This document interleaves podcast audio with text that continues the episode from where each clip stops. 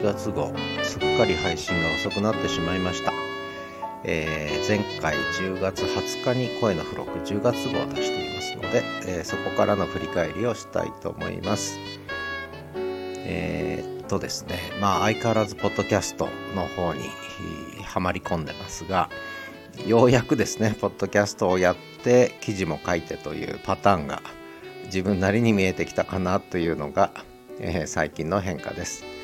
え、スタンド FM をホストに深掘りライブというのをやってるんですが、まあ、そこの文字起こし情報をねスタンド FM でも読めるんですがこれを、えー、ノート記事にもすることにしました、えー、やっぱり視覚情報ですね。文字で読みたいというニーズはかなり高いということが分かったので、まあ、これは独自にやっぱり文字にすることで付加価値が生じるんだなという認識になりましたのでそのパターンで少しやっていきたいと思います。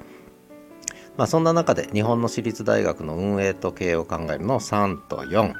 それから名芸学長選考問題から大学の未来を考えるの1と2、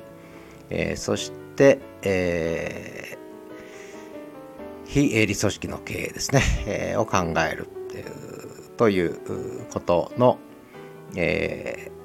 3までいきましたかね。えー、それからまああと企業と非営利組織の違いについてもしっかりと認識がないとそもそも非営利組織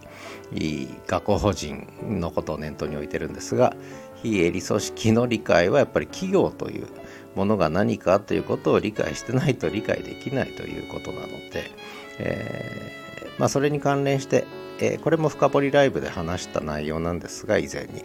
企業と非営利組織の違いは何かということで、えー、書かせていただいております。まあそんな形で見ていただくと結構日本の私立大学の現在と未来に関わる内容がかなり増えてきたなと。でそれ以外のテーマはポッドキャストでは話してるんですけれども少しちょっとノートの方には現れてないなという感じになってますが あご容赦ください。まあ、ぜひ、ポッドキャスト番組の方もね、あの、 LISTEN というところと、それから、実は YouTube が、ポッドキャストを取り込み始めたんですね。で、それで YouTube 番組をつい数日前に立ち上げました。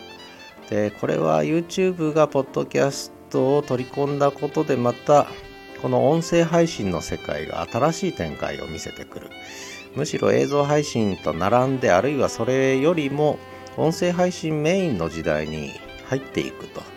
いう感じがしてきましたね。でさらに言えば Facebook や Twitter などの文字情報だけの SNS の時代から、えー、音声情報をメインとした SNS の時代にもう時代は大きく切り替わって SNS 全体の再編期変動期再編期ですね、えー、に入ってきたというふうに思ってます。